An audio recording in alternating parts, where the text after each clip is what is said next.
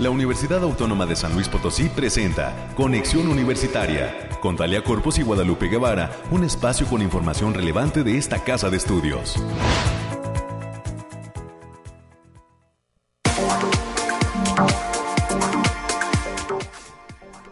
Hola, San Luis Potosí, ¿cómo le va? Muy buenos días, bienvenidas y bienvenidos. Gracias por continuar a través del 88.5 de FM, del 1190 de AM. Esto es Conexión Universitaria en este martes, martes de quincena. Cuide su bolsillo.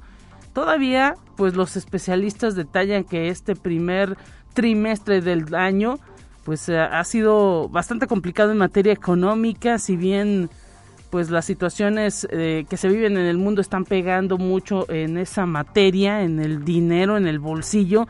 No estamos en guerra, pero pues la situación eh, que nos ha dejado la pandemia nos ha dejado también con una crisis en materia económica. Así que cuide eh, el recurso económico si es que tuvo la fortuna de hoy recibir algo en cuestión monetaria luego de pues el tiempo trabajado. Cuídelo mucho y pues también trate que los suyos también cuiden ese dinero. Hoy tendremos mucha información, como ya es toda una costumbre, los temas COVID, el, tema climático que le estaremos detallando en los próximos minutos. También está ya lista América Reyes con toda la información de la Universidad Autónoma de San Luis Potosí. Qué eh, excelente presentación tuvo eh, Juan Villoro en el eh, patio de la autonomía y el resto de los escritores viene el día de hoy pues una buena entrega de los libros con sello USLP que vale mucho la pena todo el trabajo de investigación que están realizando los distintos académicos que estarán presentando sus obras dentro de esta edición 46 de la Feria Nacional del Libro.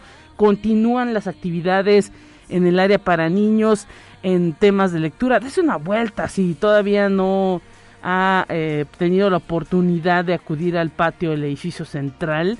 Están una gran cantidad de casas editoras ofreciendo libros de todo, para todas las edades y de todos los, ahora sí que de todos los niveles en materia económica. Hay, algo, hay ofertas muy buenas, libros muy baratos y también pues para los especialistas, ¿no? Eh, libros eh, ahora sí que, eh, eh, que, que, vale la pena también invertir en esto.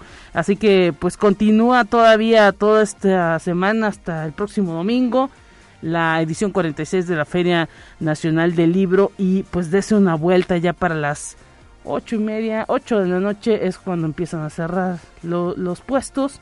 Así que pues ojalá que tenga oportunidad en los próximos días de venir a esta edición. Hoy eh, estaremos platicando con el doctor Héctor Gerardo Pérez, él es coordinador del área de ciencias de la computación de la Facultad de Ingeniería. Eh, pues, ¿cuál es el trabajo en materia de ingeniería de software cuántica entre la universidad y, pues eh, España, entre México y España? Más adelante tendremos la información que nos detallará el doctor Héctor Gerardo Pérez González. Estaremos también platicando con la estudiante Katia Rodríguez del octavo semestre de Administración y Políticas Públicas. Ella estudia en la Facultad de Contaduría y Administración esta licenciatura y ha sido seleccionada como integrante del Consejo del Instituto de las Mujeres en el Estado de San Luis Potosí. Más adelante tendremos todos los detalles de los planes que hay para trabajar, qué temas dentro de este instituto, eh, dentro de este consejo que forma parte del Instituto de las Mujeres del Estado. Y también tendremos los resúmenes nacional, el resumen de ciencias y cerraremos esta eh, mañana y este espacio de conexión con la maestra Graciela Montoya, docente del campus Río Verde, estará platicando con nosotros sobre pues esta labor tan ardua que las mujeres en los distintos campus están realizando de manera cotidiana y que luego no nos damos cuenta. Son ya 50 años de la maestra Graciela Montoya trabajando eh, de manera interrumpida en los temas de docencia y pues cuáles son esas acciones que las mujeres estamos haciendo en los distintos campus que están marcando la diferencia para eh, pues el bien de esta institución y el bien también de eh, los jóvenes que se están formando. Más adelante estaremos platicando con esta especialista y pues ella también reconocida por una revista que se puso en este mes de marzo en San Luis Potosí a hablar de todos esos liderazgos que hay en las distintas áreas eh, pues de, del estado y que están marcando la pauta en materia femenina en San Luis Potosí. Así que Graciela Montoya fue una de las mujeres líderes precisamente de la zona media que fue, que fue reconocida y seleccionada para pues eh, que se difunda la manera en que se está trabajando, al menos en el área educativa. Eh, cerraremos con el resumen de ciencia y pues le dejamos la línea telefónica 444 826 1347 444 826 1348 los números directos en la cabina de conexión y gracias a toda la gente que siempre está pendiente de este espacio informativo universitario. Gracias a todo el equipo, a Anabel, a Efraín, nuestro productor, y pues comenzamos con los detalles del clima.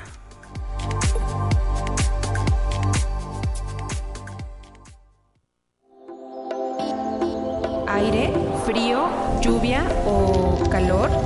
Despeja tus dudas con el pronóstico del clima. Pues calorcito, 15 grados centígrados se sienten en este instante. Por la noche se prevé que haya intervalos nubosos con lluvias débiles.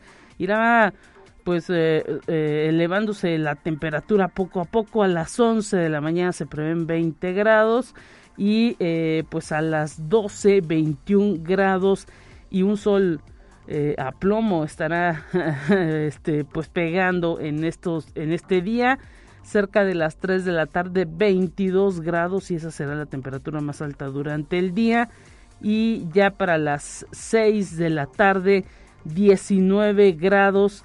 Hay que decir que la puesta de sol será alrededor de las 6.53 si ustedes de los que aprecia esas puestas de sol pues eh, eh, eh, esté listo para esa hora de la tarde a las 6.56 y ya en la noche, a las 8 de la noche, se prevé una temperatura de 15 grados, habrá nubosidad y cerca de las 11 de la noche 12 grados nuevamente. Así que pues calorcito se está dejando sentir en estos días, ya prácticamente ese calorcito de lo que es pues la próxima llegada de la primavera, así que váyase preparando para esos esos esos calores y esa Semana Santa que también pues ya se siente en el ambiente aquí en San Luis Potosí. Continuamos con más en esta mañana.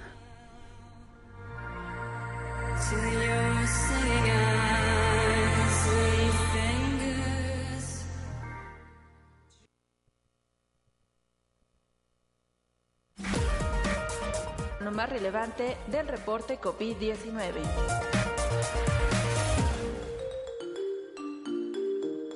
Hola, ¿qué tal? Muy buenos días. Le habla Noemí Vázquez. Espero se encuentre muy bien el día de hoy.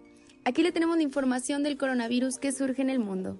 La Organización Mundial de la Salud ha confirmado la existencia de una nueva cepa del coronavirus que combina genes de la variante Delta y Omicron, y se conoce como Deltacron, que combina genes de estas cepas. Aún no se conocen muchos detalles, en concreto, esta nueva variante es una mezcla de Delta AI.4 y Omicron BA.1. Y de momento, la OMS no ha observado que sea más grave que estos dos linajes por separado. Conexión Universitaria. En China, el gobierno de este gigante asiático notificó el pasado fin de semana que se registraron 3.939 contagios de coronavirus en 24 horas, el dato más alto en los últimos 24 meses en el país, por lo que las autoridades sanitarias decretaron de nueva cuenta un confinamiento para millones de ciudadanos que fueron puestos en aislamiento. Conexión Universitaria. Los registros de varios países europeos y de China muestran que las infecciones por COVID-19 volvieron a escalar para convertirse en una nueva ola que genera preocupación en las autoridades sanitarias. Varios países europeos dan paso atrás en sus reaperturas. Los contagios diarios de coronavirus en Alemania subieron un 19%, en Italia un 17.7% y en Austria un 25.3%. Conexión Universitaria. Alemania, que se destaca como el país con más casos nuevos diarios actualmente, esto debido a la subvariante Omicron BA.2, que en Alemania ya representa el 50% de los contagios nuevos. El ministro de Salud de ese país calificó abiertamente la situación como crítica. Alemania mantiene firme su plan de quitar el grueso de sus medidas de bioseguridad. En el país permiten actualmente eventos de hasta 25.000 personas y los no vacunados pueden entrar a bares y discotecas si tienen pruebas COVID negativas. Esto ha sido todo por hoy, muchas gracias por escucharnos. Recuerde seguir las medidas anti-COVID y no dejar de cuidarse. Hasta pronto.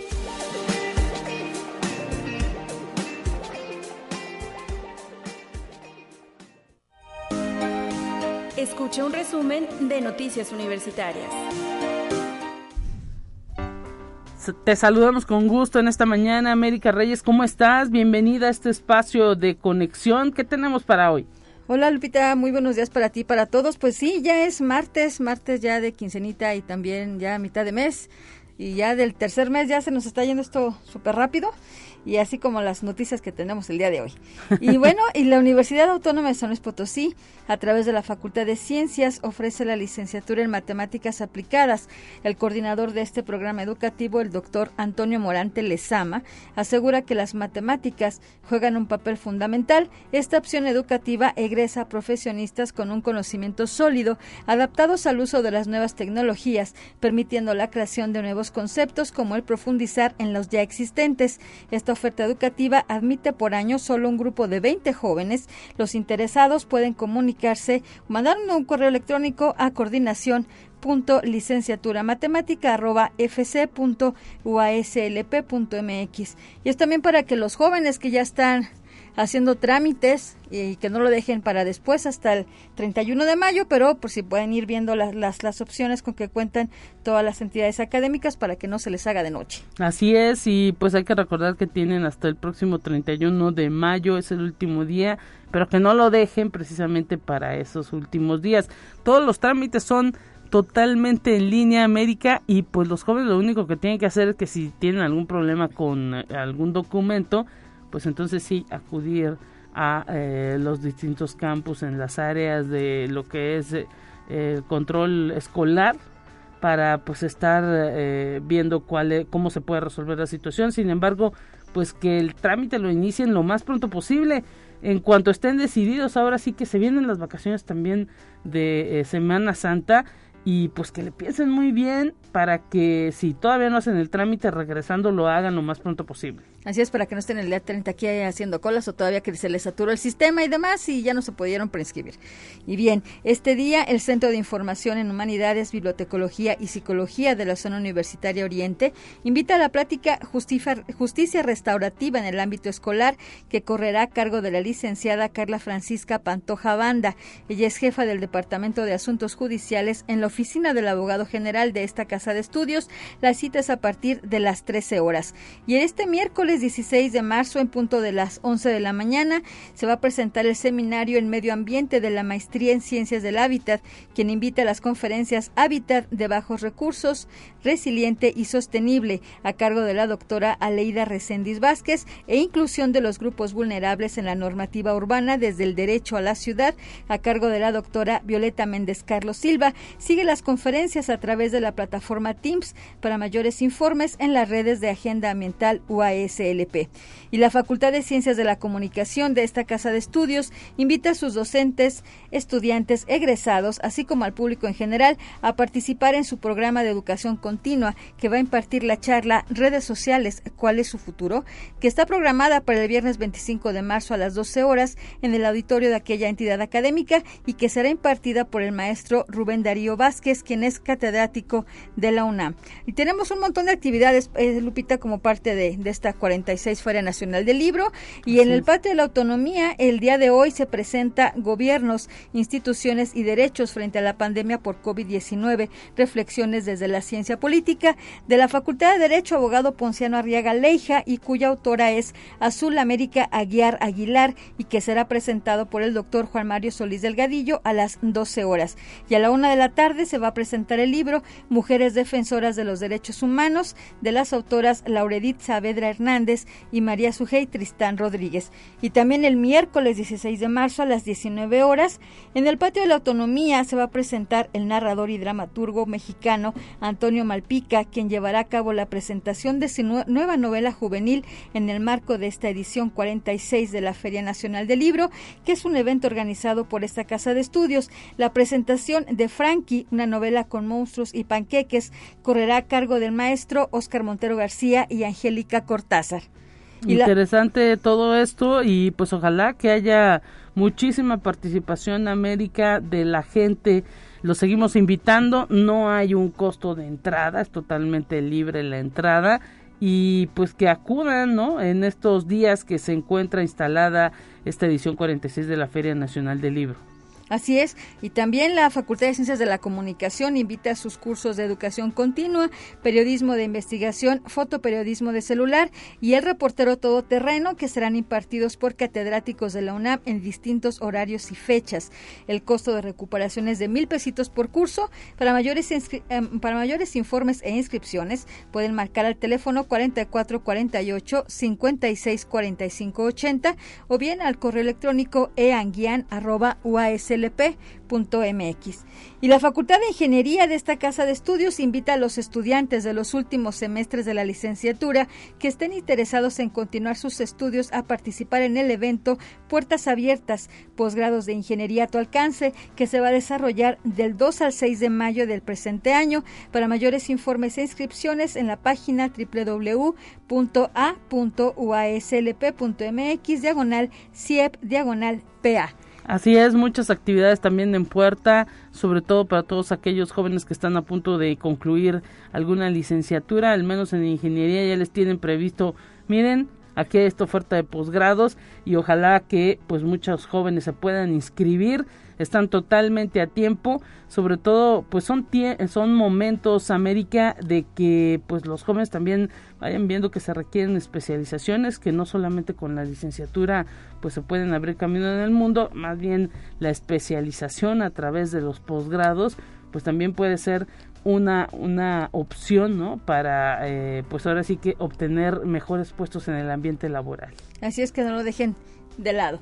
Gracias América, mañana que te escuchen. Así es, que tenga buen día, cuídese. Bye. Hasta pronto.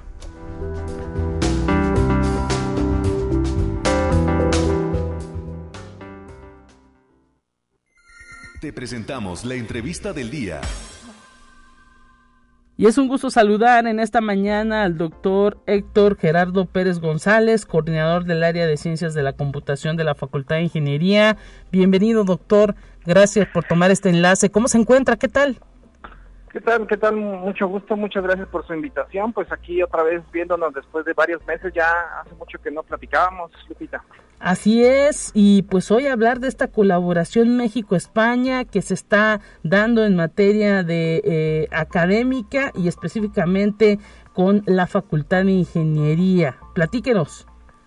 Sí, mire, hace, em, hace unos eh, meses, ya casi años, nos invitó la Universidad de Castilla-La Mancha a eh, colaborar con ellos en un esfuerzo por em, pues eh, tener expertos en el mundo y aquí en México en particular en ingeniería de software para cómputo cuántico.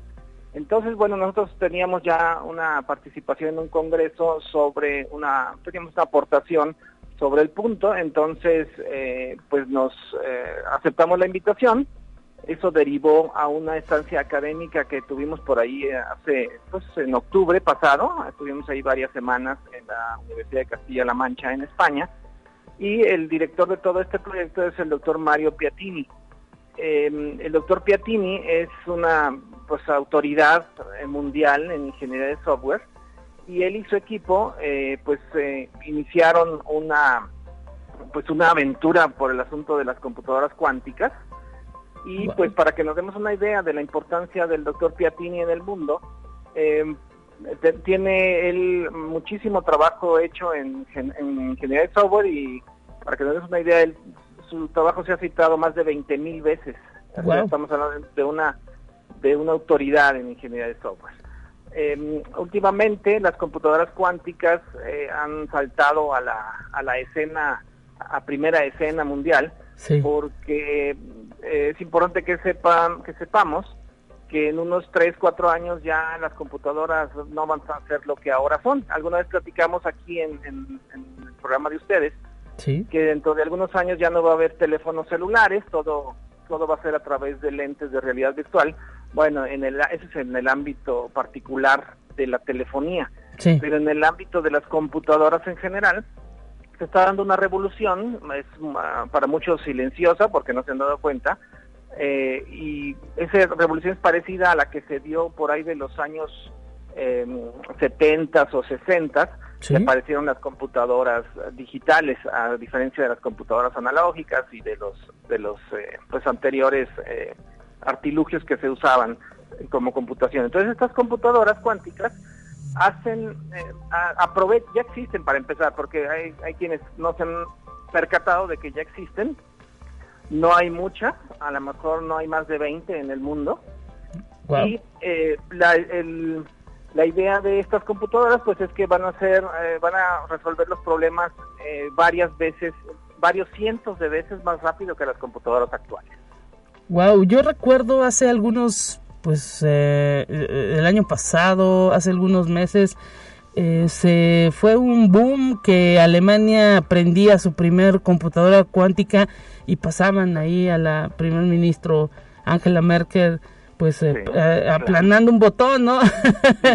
y, pues se hablaba que este es el futuro, ¿no? E, e, este tipo de tecnología. Eh, ¿A cuánto, ¿A cuánto estamos, doctor, en cuanto a tiempo? Sabemos que las grandes potencias luego son las que, pues ahora sí que marcan la pauta en este sentido, pero ¿cómo estamos en México y precisamente, pues, qué tanto interés hay de, de la academia de, de, pues, ver esa punta de lanza que está sucediendo? Sí, son dos preguntas. En cuanto a la primera, ¿cómo andamos en el mundo? Estamos, como les, decía, eh, como hace 40 años o 50 estaban en la computación que todo el mundo conoce. Es decir, todo el mundo decía, ¿a poco ya hay computadoras? A ver, ojalá que México pudiera comprar una. ¿Quién la comprará? La UNAM. Y entonces en los 60 o 70 por fin había una computadora en México. Aquí en San Luis la primera computadora justo la tenemos aquí, eh, en, en la universidad, en la Facultad de Ingeniería y todo el mundo se acercaba a ver la a ver la gran computadora era era una, gran eh, mueble que se ponía en un cuarto muy grande con aire acondicionado y demás. Bueno así estamos ahorita. Así estamos pero con las computadoras em, cuánticas. eh, cuánticas. La diferencia es que en esa época no había internet y en este momento sí, por lo tanto, para poder usar la computadora tenía uno que caminar hacia donde estuviera la computadora, llevar sus tarjetitas perforadas, me cuentan mis abuelitos, y entonces las llevaban y se las dejaban ahí al operador, él las metía como si fuera, eh, las, tarjetas representaban al programa, y pues venía dos días después a ver si no tenía errores el código y se generó el resultado. Ahora que tenemos internet, las computadoras cuánticas están eh, con acceso directo desde la computadora de, la, de aquí de la oficina o de su casa, porque uno se mete a internet, eh, entra a alguna de las empresas que tienen ya computadora cuántica, estamos hablando de Google, de Amazon, eh, de Microsoft, los clásicos de IBM, eh, algunas hay en China, o en la de Alemania, que, precisamente comentaba de, de, la primera ministra, sí. y entonces, Angela Merkel, y entonces ahora tenemos acceso eh, si es que lo queremos. Precisamente el doctor Mario Piatini eh, nos invitó, hicimos un convenio, la universidad tiene ya un convenio firmado desde hace unos meses con la Universidad de Castilla-La Mancha y entonces ellos colaboran con nosotros para, para darnos la, todo el acceso a todos los eh, documentos de capacitación, de autocapacitación, etcétera. Y ahora que estuve allá en Castilla-La Mancha, en Ciudad Real, eh, comenté, con, platicamos el doctor Piatini y yo y de ampliar eso a todo México. Y entonces regresando por ahí de mm, diciembre me parece o enero hicimos una reunión con representantes de, la disciplina de ingeniería de software de más de 12 estados de la República. Y todos todos eh, manifestaron su interés en, en entrar a la iniciativa con el liderazgo de la Universidad Autónoma de San Luis Potosí y la UNAM es la primera que ya lleva más avanzado, ya menos nos alcanza en tener su convenio eh, con eh, la Universidad de Castilla-La Mancha y eh, para poder tener acceso. Lo que precisamente les, que les agradezco que me hayan dado la oportunidad de platicar es que el doctor Piatini me contactó hace unos cuatro días diciéndome que la empresa Amazon nos daría acceso eh, para un curso gratuito a los que estemos en esa en ese consorcio de universidades y pues eh, todavía aquí de México somos la única, la, Autónoma de San Luis. Y entonces el doctor Piatini me dijo, bueno, pues entonces ustedes eh, pues sigan liderando, díganme cuántos espacios quieren para que tengamos esa, e, esa capacitación con la computadora cuántica de Amazon. Tendremos acceso dos días y, a los cursos también de capacitación de cómo utilizarla. Em, y eh, pues precisamente eso es lo que les vengo a invitar. Ya, ya estamos cuatro apuntados, cuatro, eh, dos compañeros de, del campus Salinas, sí. el doctor César Guerra y el doctor Castañón, un servidor, y em, estoy aquí precisamente para invitarlos a los que estén interesados en acceder a una computadora cuántica y programarla eh, aquí no tienen que ser expertos en física. Si lo son, ayuda, ayuda un poco, pero no tienen que ser expertos en física, ni, mucho menos en física cuántica, para poder aprender a programar. Así como tampoco es importante ser experto en electrónica para hacer un muy buen programa de computadora. Entonces, sí, sí es importante conocer los, los conceptos que subyacen a esta tecnología, como para entender con qué, con qué clase de aparato estamos trabajando, pero no es indispensable ser experto en ella. Por lo tanto, invito claro a los físicos, pero sobre todo a, los eh, a, los expertos en computación, a, a los profesores, incluso a alumnos, para que me manden un correo a hectorgerardo.uslp.mx y poderlos incluir en el grupo. tenemos todavía una semana y media para poder conformar ese grupo y entonces acceder a las computadoras cuánticas, una de las más importantes del mundo, que es la de eh, Amazon. Interesantísimo esto y pues qué padre también, doctor, que eh, pues se pueda abrir a toda la comunidad de la Universidad Autónoma de San Luis Potosí, pues para tratar con esta nueva tecnología, tecnología de punta que nos dice pues no hay más de 20 de estos aparatos en el mundo y que afortunadamente, como bien lo señala usted también a través del internet, pues se puede hacer esa conexión y pues ahora sí que se imagino que son pues computadoras muy rápidas y también muy grandes por lo pronto, ¿no? Pues rápidas sí, grandes no tanto de hecho, la... Ya, ya dejamos ese asunto de pensar en una computadora de un del tamaño de un cuarto, ¿no? O, como... como... Sí. es del tamaño, digamos, de un refrigerador, como ah, los anteriores, pero no es así tan super computadora como podría pensarse que necesitaría un espacio de una casa. Ah, es un espacio de un cuarto especial, tiene... Eh, dispositivos de refrigeración sumamente eh, eh, pues sofisticados sí. porque el hacer que un átomo porque esto ya estamos hablando de, nivel subatómico de partículas atómicas ya no es, son electrones que pasan por un por un este transistor que indiquen que cero es que no pasa o cierto voltaje y un uno significa que es cierto voltaje mayor o sea antes era o sea en las computadoras clásicas estábamos hablando de de valores de 1 y 0, en un momento dado es 1, en un momento dado es 0. Ahora lo único que cambia es que en lugar de que sean electrones, ahora son partículas subatómicas las que nos van a indicar si es 1 o es 0. Wow. Excelente, pues es una excelente oportunidad. ¿Hay alguna fecha límite para poder inscribirse con usted en este tiempo, en este curso que ofrecen eh, con esta colaboración eh, eh, México-España? ¿Hay algún, eh, algún eh, eh, cupo límite y, fecha específica límite? Sí, precisamente de eso hablaba yo ayer con el doctor Piatini. pensamos en un grupo de 30 personas, sería el, máximo.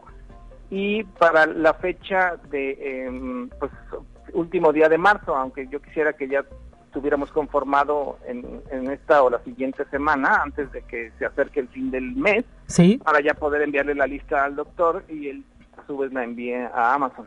Perfecto, pues eh, ahí está la invitación abierta, doctor. Excelente, excelente pues noticia que nos trae en este espacio de conexión universitaria con esta colaboración que eh, afortunadamente usted tuvo la oportunidad de traer para la universidad entre pues eh, lo que es la colaboración académica entre México y España. Y ojalá pues que haya mucha participación, mucho interés en este asunto de eh, acceder a este software cuántico que están ofreciendo empresas privadas a la Academia Mexicana y precisamente a la Universidad Autónoma de San Luis Potosí. Ahora sí que pues el conocimiento será eh, eh, vasto, ¿no? Lo que lleguen a aprender y de primer nivel, eh, doctor. Claro, sí, la idea es que, que, bueno, en las carreras aquí del área estemos siendo em, proactivos, actualizándonos los profesores para que la carrera pues siga siendo uno de los mejores que tenemos a, nivel país, lo cual me lleva, me conduce a, comentarles que también eh, pues eh, estamos también muy contentos, esa parte ya no viene al, tema anterior, pero eh, de que ya egresó nuestra primera generación de la carrera de Ingeniería en Sistemas Inteligentes wow. y recuerden que hace cuatro años y medio platicamos con ustedes, ¿no? De, que se iba a abrir la carrera y de que estábamos muy entusiasmados. Bueno, pues ya salieron los primeros cuatro, los primeros cuatro alumnos. Eh, bueno, ya salieron más, pero los primeros cuatro que hicieron el examen nacional de egreso. Y afortunadamente eh, les comento que los cuatro obtuvieron desempeño sobresaliente en el examen nacional de egreso. Entonces eso nos tiene muy satisfechos. La carrera de computación también ha dado un gran salto con la renovación que tuvimos, con nuevas especialidades, áreas de énfasis, y pues las dos carreras están siendo muy protagonistas aquí en, la Facultad de Ingeniería. Y vienen muchísimas cosas más porque están, pues ahora sí que en el momento, en el tema de punta de lanza, este asunto de eh, la tecnología, pues no parará. Muchísimas gracias eh, y la informática, por supuesto. Muchísimas gracias, doctor Héctor Gerardo Pérez, por comentarnos todo esto. Interesantísima la charla y pues estaremos pendientes de ese de ese curso cuando concluya, que nos platique cómo les fue, qué le parece. Claro, por ahí los visitaremos y les platicaremos también eh, pues de cómo vamos con el área y también no olviden que seguimos juntando disquetes para la escultura, ya llevamos más de 6.000, estamos por la meta de llegar a 8.500 para poder ya eh, eh, construir totalmente la escultura de disquete. También los invitamos a que nos envíen sus disquetes de tres y media. Claro que sí, claro que sí, ahí está la tarea. Hasta pronto, doctor, un abrazo. Hasta luego. Gracias, hasta luego, nos vemos. Gracias, nos vamos a la pausa corriendo, volvemos con más.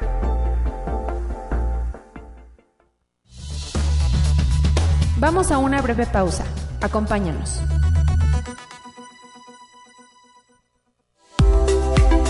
Conexión Universitaria ya regresa con más información. Te presentamos la entrevista del día. Estamos de regreso en conexión, enlazados en este instante con Katia Rodríguez. Ella es estudiante del octavo semestre de Administración y Política Pública allá en la Facultad de Contaduría y Administración.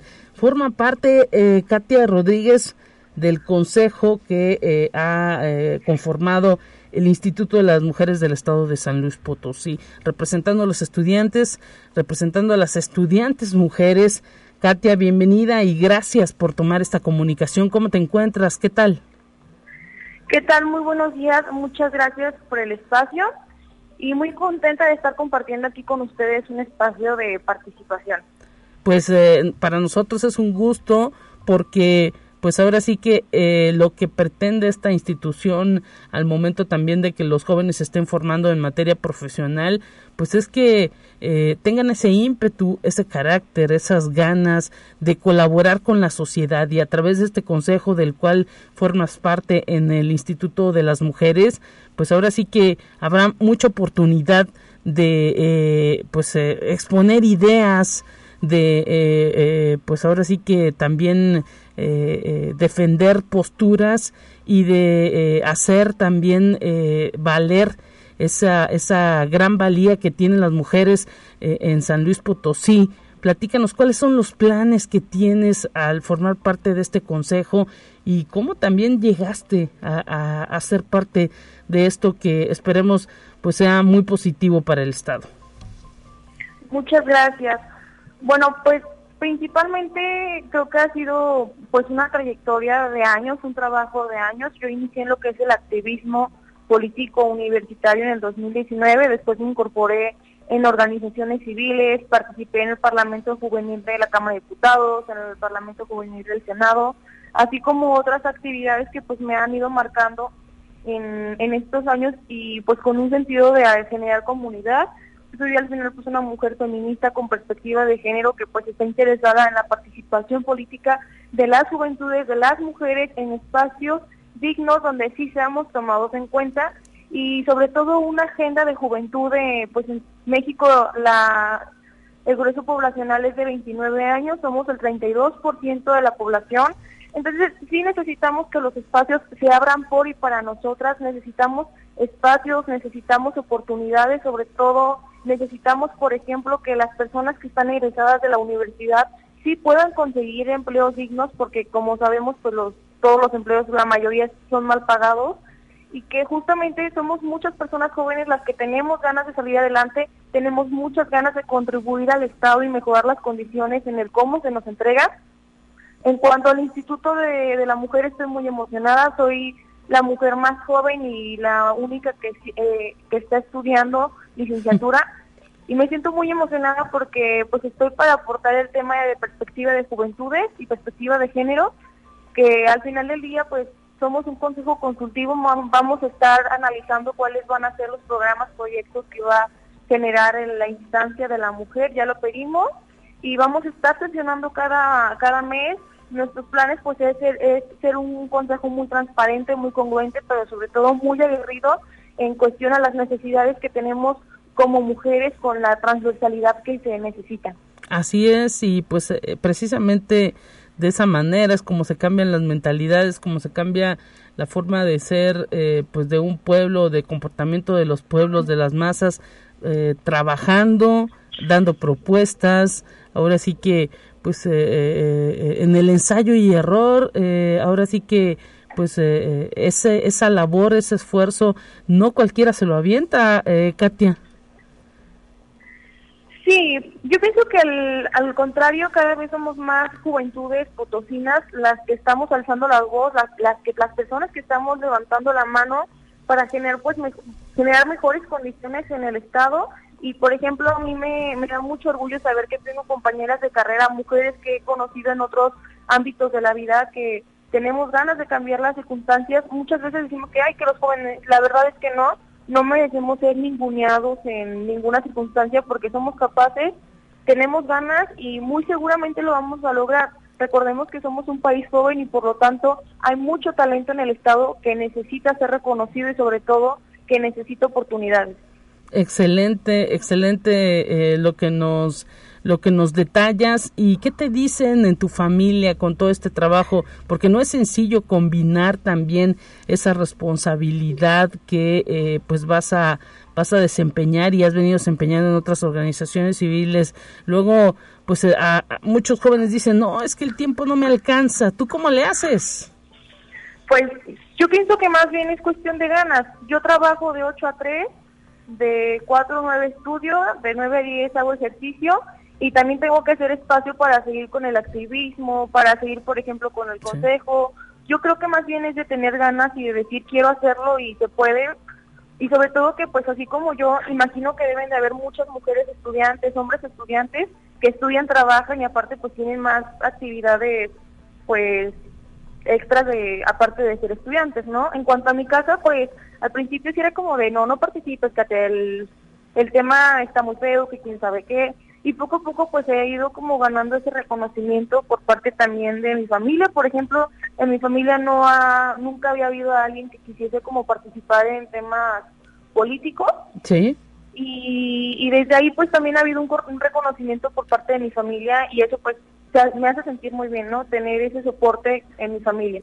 Y además estás estudiando administración y políticas públicas. Imagino que ya también dentro de tu andar en esta eh, cuestión del activismo, pues has ido aplicando parte de lo que se te ha enseñado en las aulas. Eh, eh, ahora sí que, ¿cómo te has sentido con esa experiencia? Sí, bueno, yo que estudio pues lo que es la administración pública, estoy convencida de que necesitamos profesionalizar lo que son las instituciones y el servicio público.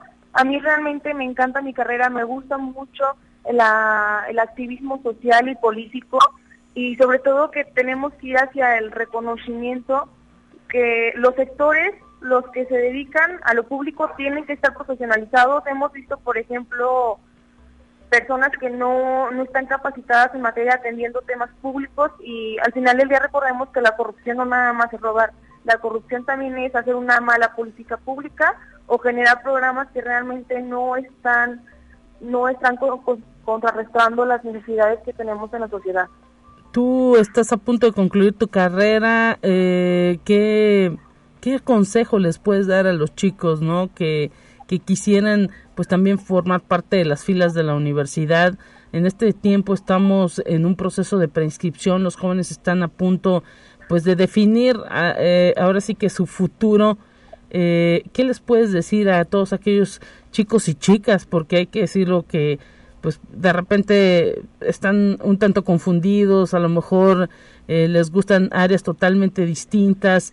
Por ejemplo, ¿tú qué, qué les puedes recomendar? ¿Cómo le hiciste para definirte por esta carrera?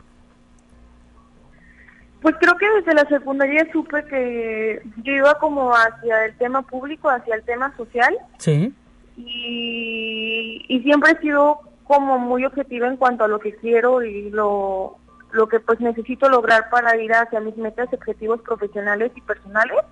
Pero sobre todo a las personas jóvenes que están estudiando y están trabajando y tienen pues necesidades socioeconómicas complicadas, pues que resistan, que perseveren y que hay que echarle ganas porque las condiciones económicas del país no están para abandonar la carrera. Lamentablemente los sueldos, el salario mínimo es muy bajo y tenemos entonces que llegar nosotros a los espacios para mejorar esas condiciones para los estudiantes, para las mujeres yo lo que podría incluso ver es respecto a qué apoyos hay para los estudiantes, eh, becas de transporte.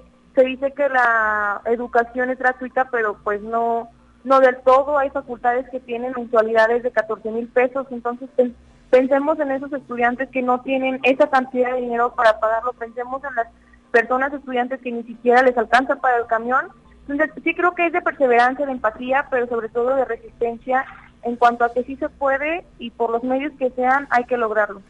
Pues ahí está ese mensaje, Katia Rodríguez, estudiante del octavo semestre de Administración y Políticas Públicas, una mujer que pues está representando a la comunidad estudiantil dentro de, dentro de este consejo del Instituto de las Mujeres del Estado de San Luis Potosí.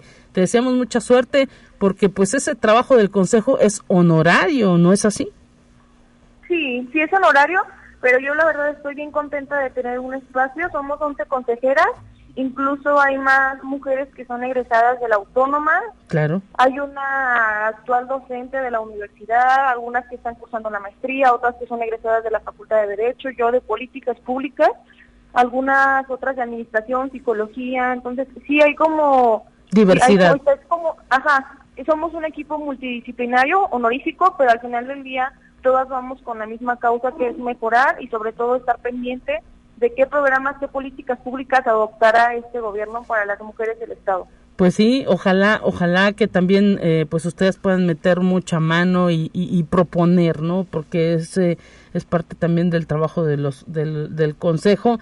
Te deseamos mucha suerte y pues ahora sí que eh, lo que vengan puras cosas buenas para ti, Katia, enhorabuena y pues verte también en el cierre de, tu carrera en políticas públicas y un saludo a toda la Facultad de Contaduría y Administración. Muchas gracias por el espacio y a todas las personas que hoy nos escucharon. Hasta pronto. Hasta pronto. Nos vamos con información nacional y enseguida volvemos con más.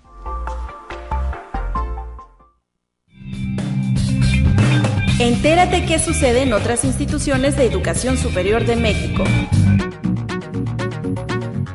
La Universidad Autónoma del Estado de Morelos y el Instituto Morelense de Información Pública y Estadística firmaron un convenio de colaboración enfocado a la colaboración académica, la formación de recursos humanos a través de espacios de prestación de servicio social y prácticas profesionales de estudiantes universitarios. En una ceremonia realizada en la sala de juntas de rectoría, el rector Gustavo Urquiza Beltrán refrendó el compromiso de su administración con la transparencia y rendición de cuentas ante la sociedad. Conexión Universitaria. La Universidad Michoacana de San Nicolás de Hidalgo y el Instituto de Ciencia, Tecnología e Innovación del Estado de Michoacán firmaron dos convenios de colaboración institucional en materia académica, científica y cultural, así como de servicio social y prácticas profesionales. La firma destaca la importancia de la vinculación para realizar investigación científica e innovación tecnológica. En el documento quedaron establecidas las bases de colaboración en los campos de divulgación investigación científica, tecnológica, así como la extensión académica y difusión de la ciencia y los servicios de apoyo académico, científico, tecnológico y de innovación. Conexión Universitaria como parte de las acciones de cuidado y conservación del entorno natural. La Universidad Autónoma de Coahuila firmó un convenio de colaboración con la Universidad Autónoma Agraria Antonio Narro para la realización de un estudio taxonómico de la flora encontrada en el espacio destinado al Parque Ecológico, Recreativo y Educativo de la Universidad Autónoma de Coahuila espacio ubicado en el campus universitario de la Unidad Norte. El espacio de casi 10 hectáreas estará abierta en un futuro a la ciudadanía como un área de sustentabilidad ecológica dentro del entorno urbano, el cual motivará el cuidado de la flora y la fauna, además de impulsar actividades de recreación, aprendizaje y promoción del cuidado del medio ambiente. Conexión Universitaria.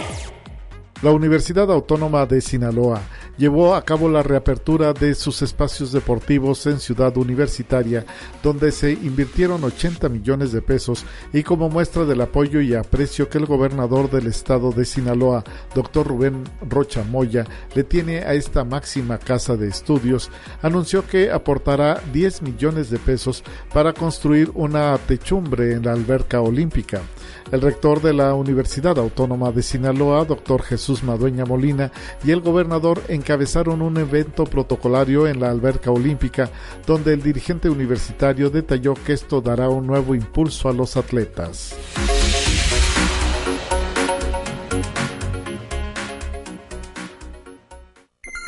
Te presentamos la entrevista del día. Estamos enlazados hasta el campus Río Verde, la unidad académica multidisciplinaria de la zona media con la maestra Graciela Montoya, docente del campus Río Verde. Bienvenida, maestra. Gracias por estar presente en este espacio de conexión. ¿Cómo se encuentra?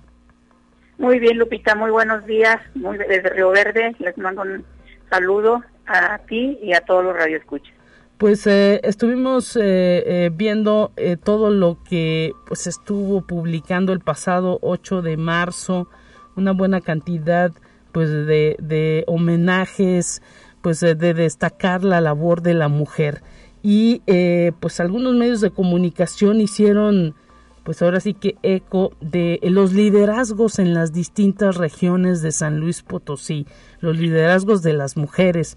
A ustedes las seleccionan en esta revista Líderes como una de las mujeres que está pues ahora sí que marcando la pauta, haciendo un, un gran esfuerzo y trabajo por 50 años ininterrumpidos en la docencia allá en la zona media y pues la universidad ha tenido el privilegio de tenerla precisamente en, en sus filas. ¿Cómo se siente de este reconocimiento que le hacen? Y pues también imagino que eso implica un gran compromiso, ¿no? Una labor día con día. Sí, Lupita, fíjate que, no, pues muy, muy eh, agradecida y muy emocionada por esa distinción. Imagínate cómo me sentiré. Tengo, este, pues ya casi en este año 53 años ininterrumpidos de, dar clases en diferentes niveles de eh, diferentes niveles educativos.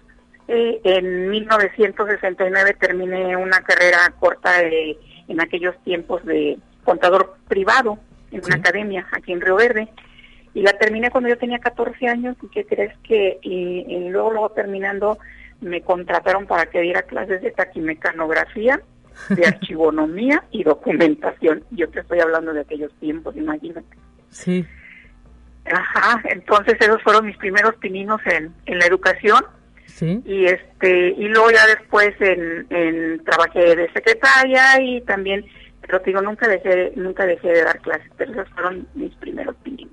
Mire, ¿y cómo? Me fui a estudiar a San Luis, perdón. Sí, sí, sí. ¿Cómo? Eh, exactamente, ¿Qué, ¿qué, la hizo venirse para acá? ¿No fue suficiente, pues, eh, quedarse con una, con una eh, carrera técnica? ¿Qué la hizo decir, no, me voy, salgo de mi pueblo, de mi terruño y me vengo para la capital? Sí, pues ya mira, mira, en estos, en aquellos tiempos, pues en mi casa todo era matriarcado, entonces mandaba mi mamá.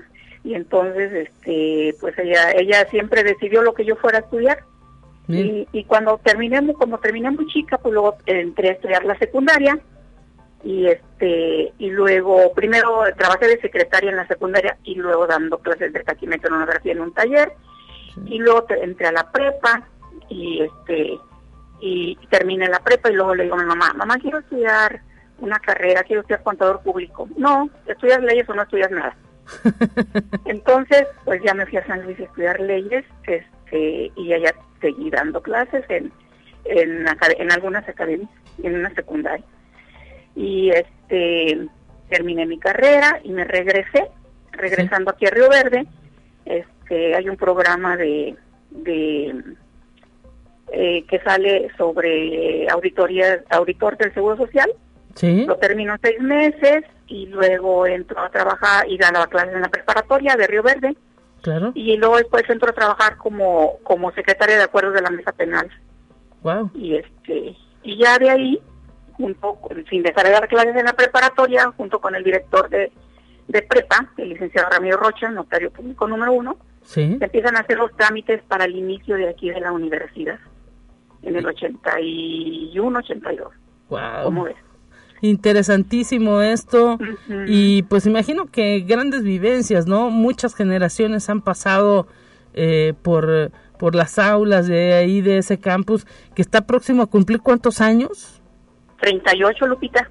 38 El próximo sábado, si Dios lo permite, cumplimos 38 años aquí en la universidad. Y usted ha recorrido prácticamente todo el camino, ¿no? De, de, de esa, pues anteriormente conocida como EREP, y hoy Escuela Regional de Estudios Profesionales, así es, Lupita. Y, y hoy Unidad Académica Multidisciplinaria o Campus Río Verde, como se le conoce, ¿no?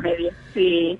Ya, pues ahora sí que eh, hasta más de mil estudiantes, ¿no? Por ahí mil quinientos los que tienen, ¿no? Esa, Algo así. Ese campus. Sí, así es, Lupita. Y todas esas generaciones, pues, eh, formados por también, ¿no? Usted y, y, cómo se siente también, qué le dicen ahí sus amigos y la gente de Río Verde cuando pues bote un poquito hacia atrás. Eh, no, pues este, yo muy agradecida con todos mis alumnos egresados, he tenido, he tenido muchas satisfacciones con ellos. Ahorita, inclusive aquí en la universidad tenemos varios, varios este, egresados de nosotros que nos pues que apoyan aquí en, en el campus, muchos de todas las carreras. Y no, pues imagínate, ahora los tengo de compañeros, muy, muy, muy, este, muy, mucha emoción, muy, se siente uno. Y pues lo que lo que venga, maestra, ¿no? Eh, ahora sí que esperamos, auguramos muchísimo tiempo para esa ese campus de Río Verde, que lleguen más carreras también y pues que los jóvenes sigan eh, ahora sí que formando formándose académicamente para mejorar toda esa actividad y toda la productividad que requiere la zona media del estado. Así es, Lupita, como ves. Pues le queremos agradecer, le deseamos mucha suerte también en este en este trabajo ininterrumpido de más de 50 años y pues eh, como muestra, ¿no? También su trabajo de que las mujeres son punta de lanza también en, en muchos aspectos. Claro que sí, Lupita. Este, pues nosotros también pues de la mano de, de los hombres, pues sin ellos tampoco uno no puede salir adelante, todo es un equipo, ¿verdad? Claro, claro. Todo es un equipo, los compañeros, todo, así es. Bueno, pues le, le queremos agradecer y le deseamos mucha suerte también eh, en lo que venga en este aniversario del de, eh, Campus Río Verde. Y pues muchísimas gracias por platicar con nosotros, maestra Graciela Montoya. Gracias a ustedes por la invitación. Un abrazo. Hasta pronto y saludos. A, a, Río Verde, al campus Río Verde. Con esto nos vamos a despedir. Gracias a ustedes por el favor de su atención. Mañana mi compañera Talia Corpus estará nuevamente en estos micrófonos y pues lo esperamos a partir de las 9. Pásela bien. Hasta pronto.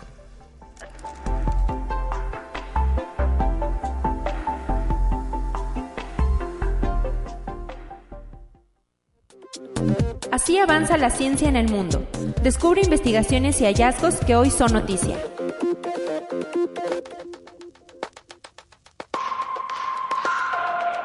Un grupo de astrónomos observó el material primordial que puede estar dando origen a tres sistemas planetarios alrededor de una estrella binaria, detalla el Instituto de Astrofísica de Andalucía en España y la Universidad de Manchester en el Reino Unido.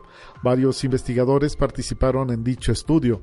El equipo analizó el sistema binario SVS-13, formado por dos embriones estelares con una masa total similar a la del Sol. El trabajo fue publicado en la revista The Astrophysical Journal. Conexión Universitaria. Europa ha registrado el mayor crecimiento de las importaciones de armas durante el periodo de 2017 a 2021, en medio de una tendencia bajista a nivel global, según los datos del Instituto Internacional de Estudios para la Paz de Estocolmo. Los países europeos importaron un 19% más de armas en comparación con el periodo de 2012 a 2016, lo que representó un 13% del volumen mundial de las transferencias de armamentos. Los mayores importadores fueron el Reino Unido, Noruega y los Países Bajos, mientras que las importaciones de Ucrania en ese periodo fueron muy limitadas. Conexión Universitaria. Alemania registró un aumento masivo en el gasto de defensa, en donde el gobierno había decidido dedicar 100 mil millones de euros, es decir, 113 mil millones de dólares, a inversiones militares, pues planea comprar varias decenas de aviones de combate estadounidenses F-35, según una fuente del gobierno alemán. De acuerdo a esta fuente, los militares alemanes estudian adquirir hasta 35 de estos aviones furtivos fabricados por la empresa Lockheed Martin para reemplazar a su flota de cazas Tornado. Conexión Universitaria. La Agencia Espacial de Rusia, Roscosmos, comunicó que, según lo previsto, el astronauta estadounidense Mark Thomas Van de Heydt regresará a la Tierra de la Estación Espacial Internacional en una nave espacial rusa el próximo 30 de marzo y detalla que nunca dio un motivo para cuestionar su fiabilidad como socio, pues la seguridad de la tripulación de la Estación Espacial Internacional es la prioridad más importante de la agencia. El astronauta que llegó a la estación el 9 de abril de 2021 partirá de la Estación Espacial Internacional en la nave espacial Soyuz MS-19 junto con otros dos cosmonautas rusos.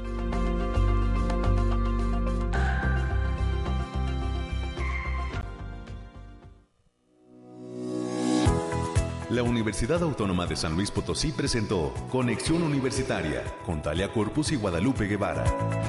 Sintoniza de lunes a viernes de 9 a 10 horas en Radio Universidad 88.5 FM y 1190 AM en San Luis Potosí. En el 91.9 FM con cobertura en el Altiplano Potosino. O en el resto del mundo por el portal www.uaslp.mx y la app UASLP de descarga gratuita.